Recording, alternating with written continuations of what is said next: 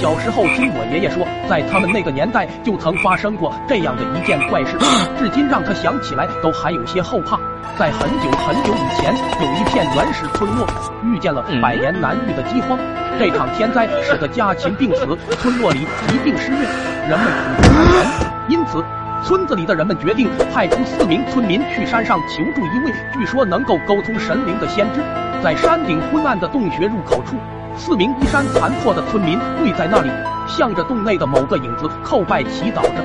先知大人，求求您祈愿一下天神，让他救救我们吧！我们的田地已经干枯，用不了多久，所有人都会被饿死。据黑暗的洞穴深处，一个佝偻的身影杵着拐杖走了出来。他皮肤尊拉着犹如皱巴巴的床单，深深塌下来的眼皮让人几乎看不见他的眼睛。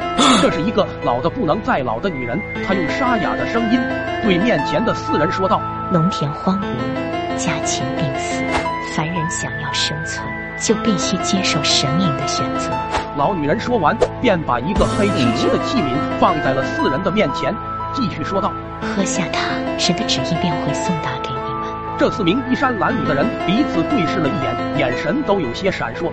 但是到了最后，他们还是一个接着一个喝下了器皿中那黑漆漆的液体。突然，四人的身体先后开始抖动了起来，就跟发了羊、癫疯了一样。有两人开始口吐白沫，眼中渗血，倒在地上痛苦不堪，骨骼碎裂的声音不绝于耳。而另外一男一女。虽然也是无比痛苦的倒在地上抽搐，但是他俩的身体却开始有了变化。他们的脂肪暴涨，撑破了衣衫，耳朵变大，变得好似蒲扇一样，鼻子也变得又高又挺，发出沉闷的鼻息声。且没过多久，先前的两人已经化为了一滩乌黑的血水，而那两名变异了的人，则好似两坨肉一般匍匐在了地上。拄着拐杖的老女人发出尖锐的笑声，走上前来打量这活下来的一男一女。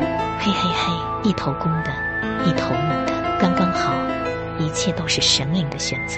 老女人领着他俩回到了山下的村落，村子里的人都围了过来，好奇的打量着他们。一名胆怯的女孩问：“先先知大人，我阿爸和阿母他们呢？